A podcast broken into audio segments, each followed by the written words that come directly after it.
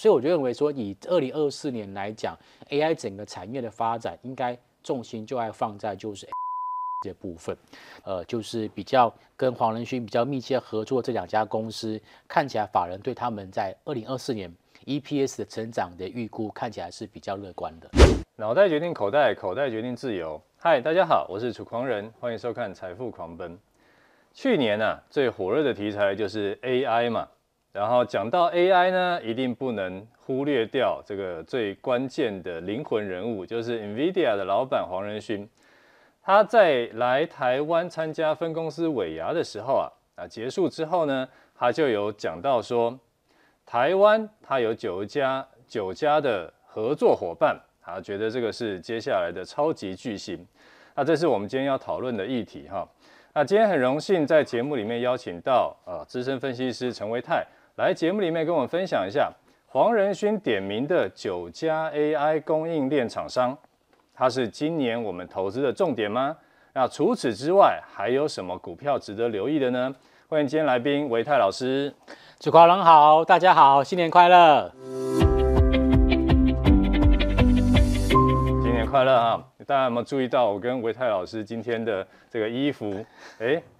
莫名其妙的，还蛮有默契的。我们都穿这个颜色的。对，我们要祝大家新的一年，大家都能够鸿运当头。呃，大家这个这个这个龙年啊，就是要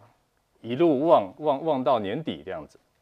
好，老师啊，是，呃，今天请教你一个问题，请说。刚刚讲到呢，那个九家厂商啊，嗯，嗯，那我先点名一下好了，就是台积电，嗯啊，广达、伟创、鸿海。矽品就是日月光投控下面的细品，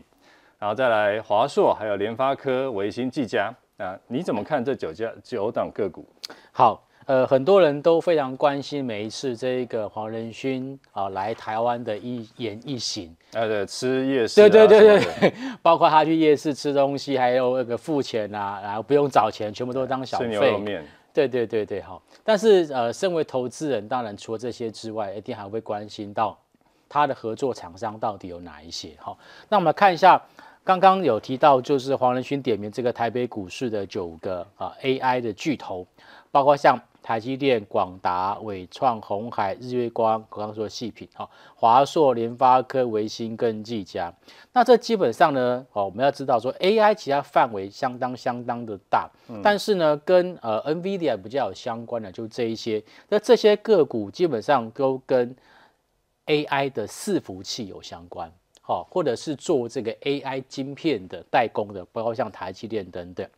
那我要跟大家说明的是说，为什么黄仁勋会特别点名这九家？嗯，原因就是因为在呃 AI 的应用的一个未来范围里面，大概会分成两条路，一个就是走这种所谓的 AI 伺服器，一个就是 AI PC。好，那我们知道说 AI 伺服器的这一块，基本上就是用 GPU。的一个提升，加强就是伺服器的一个运算的一个算力，所以这些基本上都跟呃 AI 的一个伺服器有相关。那这个也是我个人认为，在二零二四年在 AI 整个领域里面，目前看得出来比较明确发展的一块。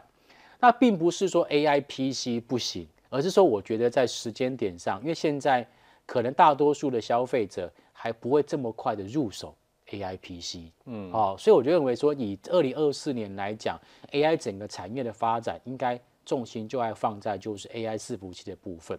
那至于说黄仁勋先生所提到这几家，呃，很多人都关心说，那现在有些已经涨上去了，到底还可不可以买？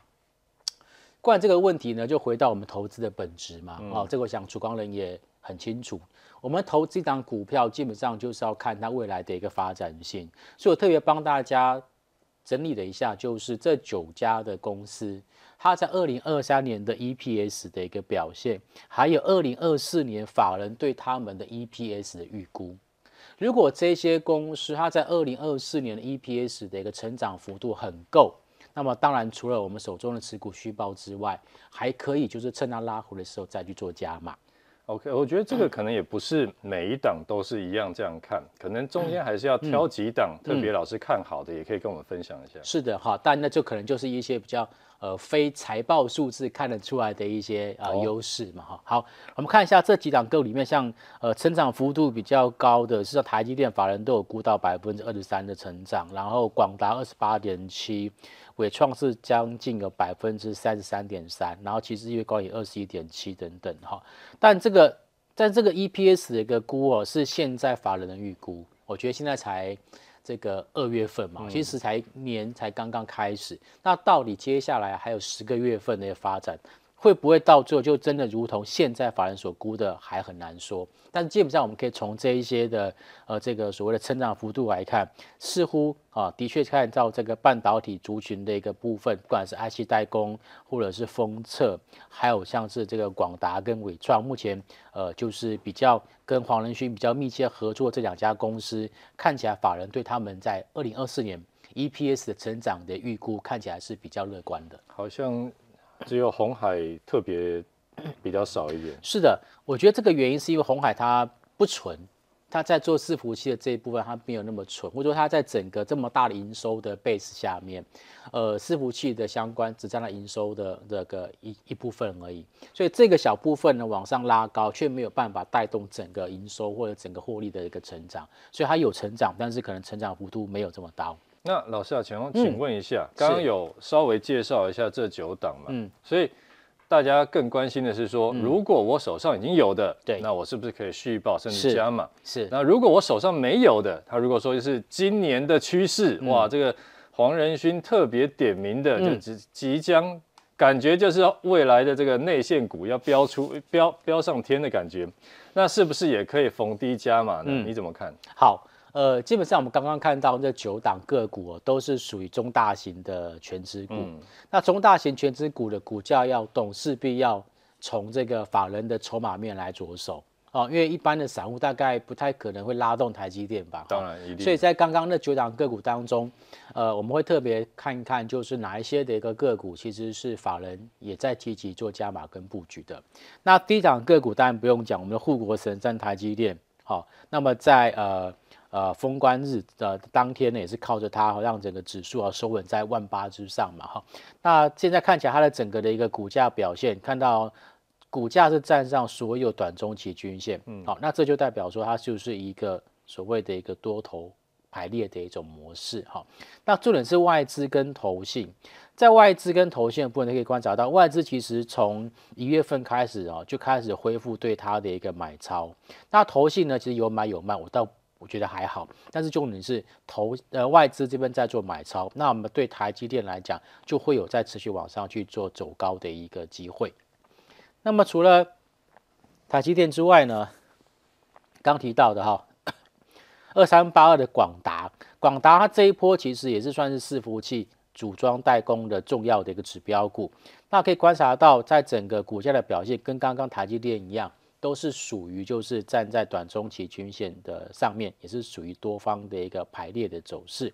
那重点是外资跟投信的部分，其实呃外资呢，其实也是在今年一月份开始呢，就开始持续性的啊陆陆续续去进行一个买超动作。那么投信的买超也很积极，也很积极，甚至我们可以观察到，在去年的十二月份，有一些 ETF 的一个换股，嗯，把这个呃广达做剔除之后，剔除完之后股价没有跌，反而在这边往上做走高，所以接下来可能在整个投信的部分。可能也许在下一次的一个布局上，又会再把这个广达再把它纳入。好，那除了广达之外，这一波呃 AI 伺服器组装另外一个指标股就是三二三一的纬创。好，纬创，那同样的走势都很像，都是从底部呢，哎打了一个大底之后往上做走高。那么现在呢，股价站上短中长期均线，那同时呢，外资啊还有这个投信也都是陆陆续续再去进行一个加码的一个动作。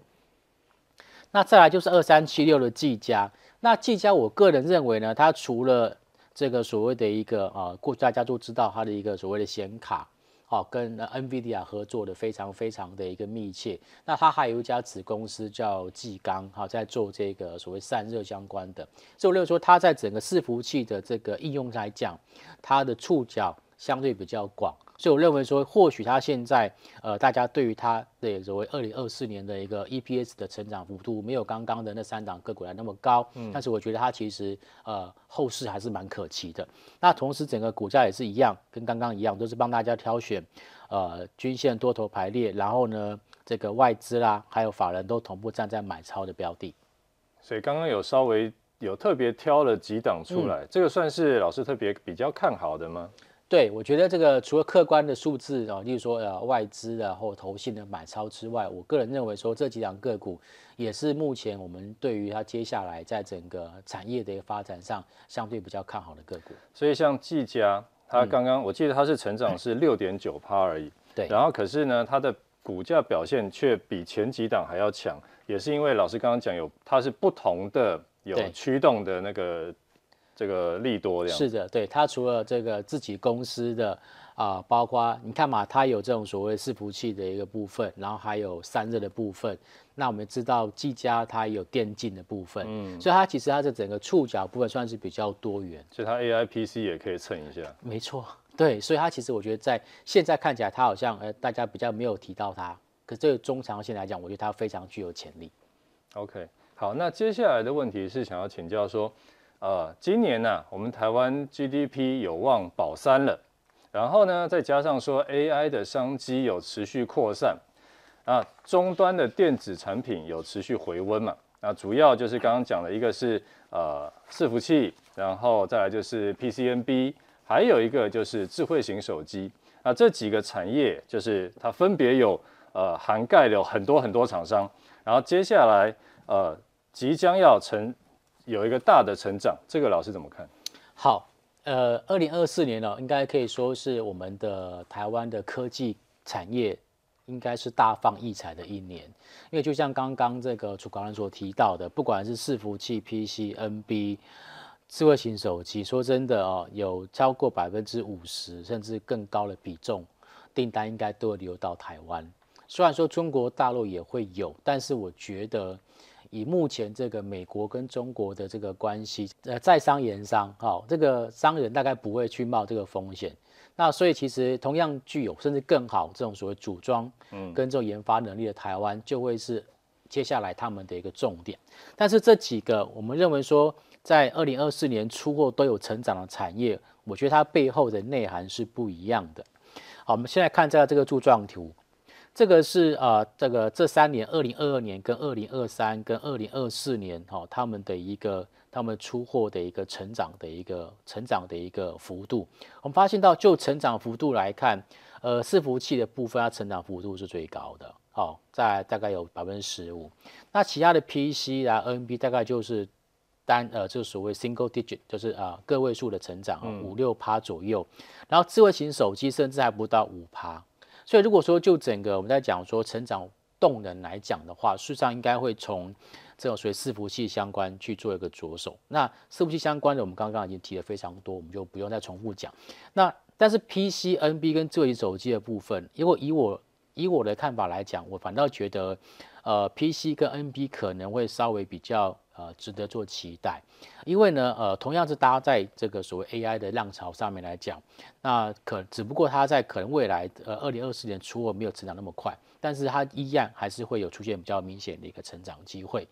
那至于说智慧型手机的部分，嗯，讲套句市场上面说的话，就就是说跌升反弹，因为现在智慧型手机啊、呃，大家都已经人手一台，甚至有些人人手两台，像我老婆就两台，对，那所以说。手机要在大幅度的成长，我认为机会是比较有限的。然后，那除非手机还有更多、更多、更新的一些这创新的应用，例如说呃 AI 的手机，嗯，但是我觉得实物上我觉得有点困难。啊，最近不是有一台很红的 AI 主打 AI 手机？你是说神送那一台吗？S 二十四？Yeah，对对对。但我是说在逻辑上来讲，我要我要运算。呃，我一定很，我一定会很热，然后又一定会有高耗能等等，所以电池的问题、散热的问题都会是一个原因哈。所以我觉得会不会那么快做普及，可能还没有这么快。但这这三个里面，我个人其实比较看好，应该就是在伺服器这边的一个产业发展。对，OK，这边我想要提一个题外话，是因为我很好奇的一件事情，就是说，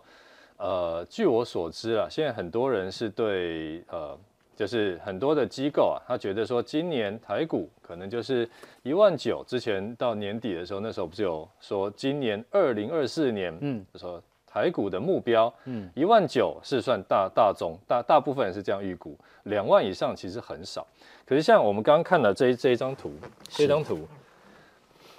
二零二四年是成长，每一个都成长，嗯，然后那可是现在已经万八了。对，对我很好奇这件事情，老师怎么看？如果说呃各个专家或者研究机构的预估是准确的话，例如说一万九，那现在其实没有多少哎、欸，对啊，没有多少的空间。对，那为什么会这样？明明这基本面很好啊！我跟各位报告，你今天去问任何的，不管是国内的投信或者是外资，他们都认为说今年的产业基本面会比二零二三年好。嗯，这是共识。问题是在资本市场里面，股价往往都先行反应，所以我才说，刚刚在这么多的个股里面，哈，我们会讲一些就是比较长线的一些看法，但不是叫大家马上去做追进，因为有些的个股它股价已经先行反应，例如说二零二四年 EPS 的一个本益比了，好，所以我觉得二零二四年的操作。呃，回答刚刚楚狂人的一个问题，就是说，二零二四年的一个操作，它比较像是守中待攻，因为它现在已经在相对高档了，这时候就贸然的去做一个冲进冲出的动作，很可能会让自己受伤。但是又因为产业的趋势非常非常的一个明显。所以在它拉回的时候，针对这些产业成长趋势比较明显的这些的个股，包括像 PC 啦，或者是 NB 啦，或者智慧手机，或者是伺服器等等，我觉得可以择优去做一个布局。OK，好，那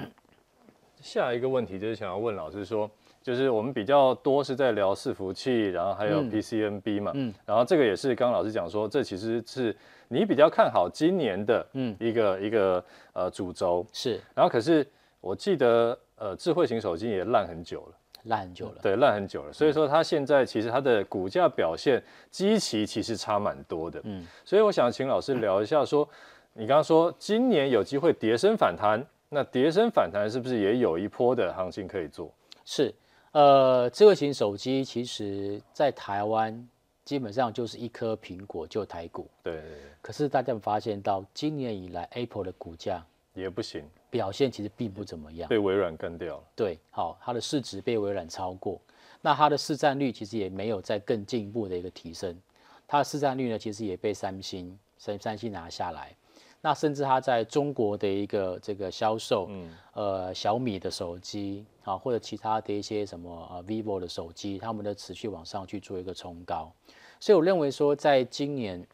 手机产业的部分就不能够只看苹果了，好，这个是。大家先知道的一个重点，那智慧型手机未来可能会发展的方向，分别是第一个，手机直接联系卫星，OK，再第二个就是我们的汽车跟手机的一个互动，还有就是大家比较常听到的是 AI 手机的部分。好、嗯，那在台湾这么生活这么方便的地方，大概很难够去理解什么 AI 要如何啊，比如说手机要连卫星要干嘛？可是从呃俄乌战争开始、哦、打仗的时候，对打仗的时候，因为这个通讯都会被啊、呃嗯、敌方先做一个切断，嗯，所以这时候呢，用这个卫星去做通讯，可能是一个重要的一个 solution。那所以手机能够连接卫星就蛮重要的，但我觉得这个基本上也是小众，嗯，也是小众，大家都在打仗，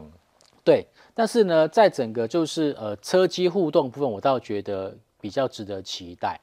因为现在呢，我们的车子的科技性越来越高，嗯，哦，那个科技的那个比重越来越高，所以呢，呃，有人在形容说，我们的未来的车子就会就是一台会跑的电脑，OK，所以呃，电脑跟手机的连接，我相信一般的消费者或使用者都不陌生，好，只不过从原本的桌机变到呃车用，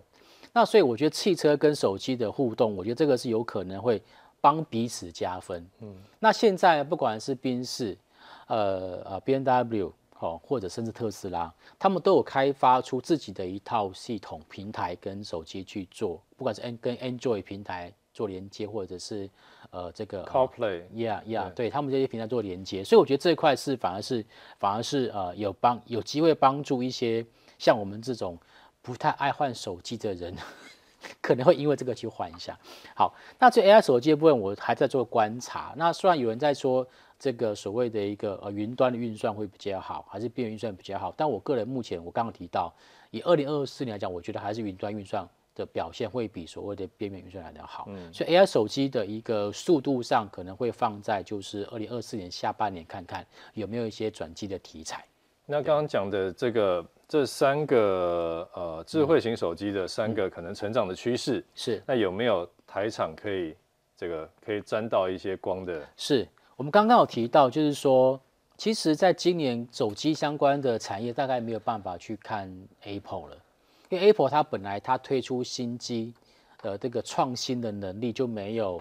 三星。或者是这个中国的相关的厂商来的这么样的快，我记得 Apple 都是等到技术很成熟了，我再推出一个来。对，那大家会因为它是 Apple，然后就去买单。OK，那在呃二零二三年，其实大家在手机部分讨论度最高的就是折叠式手机。嗯、事实上，在二零二零二年，我的朋友就买一台三送的，哦，他就秀给我看，哦，这个多方便，多方便。不过那时候真的太贵了，那时候一台大概要将近五万。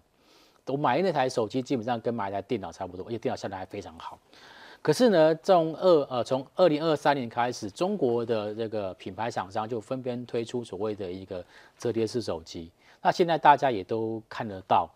所以在今年的手机产业的部分，我觉得有一个产业可以特别做留意的，就是轴承哦，就是翻、那个、就是对打开的时候，像不管 notebook 的那个中间那个轴，嗯、或者手机在打开那个轴哈，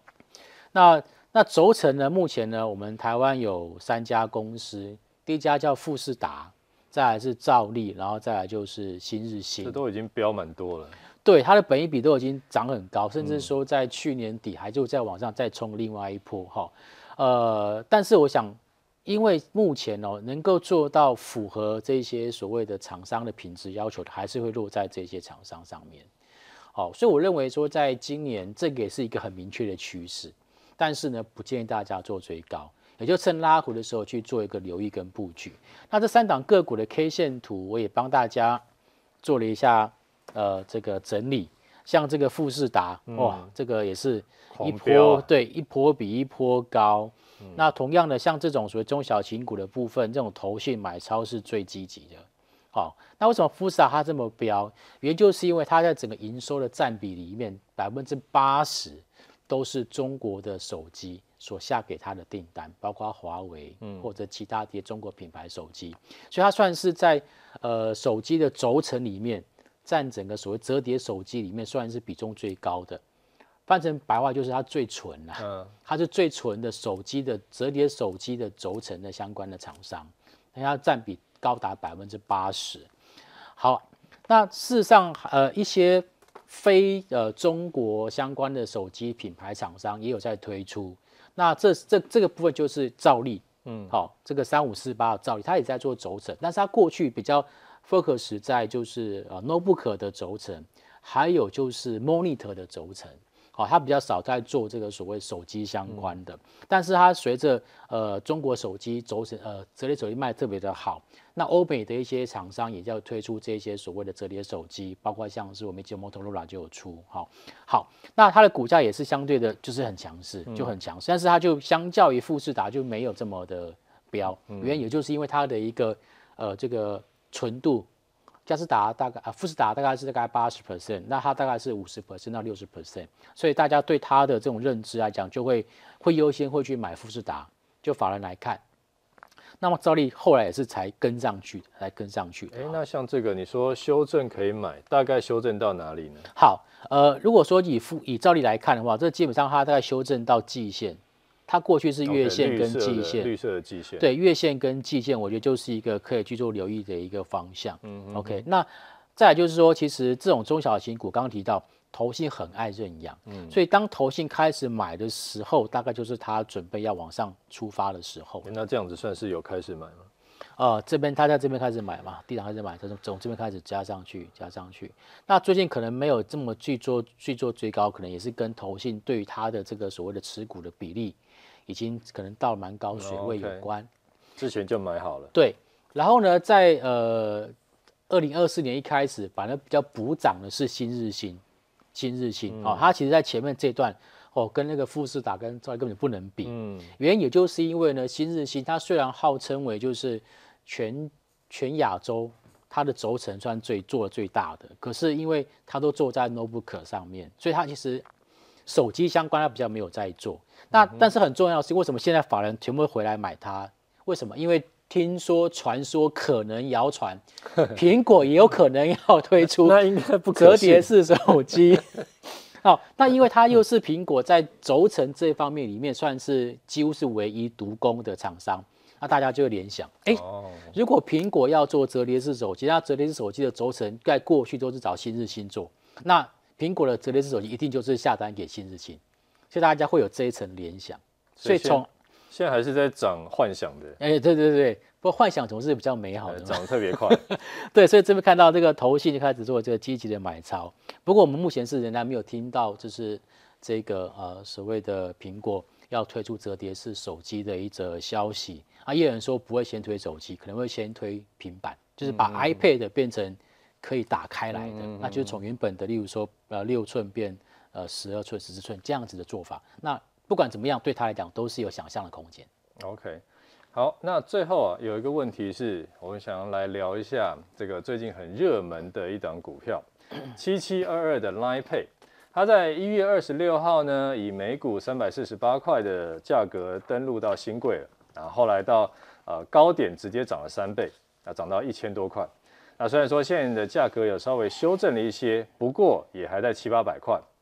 那因为台湾啊有超过七成的民众都有曾经使用过 Line Pay，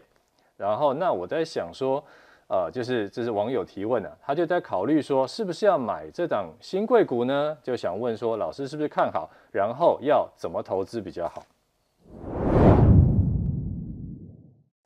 台湾的上市上柜公司真的是越来越多元，好像 Line Pay 这家公司呢，大家应该多多少少都有使用过。那它在挂牌之后呢，就如同大家看到的，挂牌第一天就呈现大涨，不过后来的这几天就是呈现拉回的一个走势。不过再怎么拉回都没有去跌破它之前的一个挂牌价。那为什么会这样子呢？其实跟它的呃股权结构有很大的关系。好，我们现在看啊下面这一张。好，我们先讲股权结构。为什么？因为呃 Line Pay 的股权结构它非常非常的单纯。呃，Life Finance 就是它的母公司，占它的股权结构里面就占百分之六十八点三五。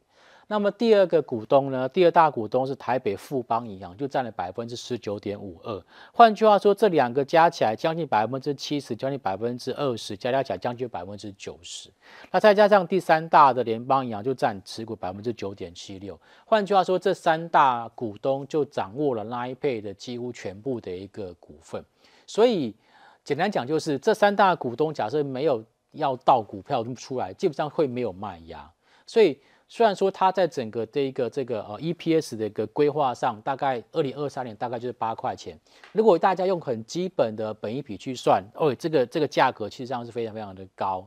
那也可能买不下手。但是我要跟各位讲，如果你要等它做什么啊拉回个两成三成叫做买进，我个人评估这个机会是比较少的。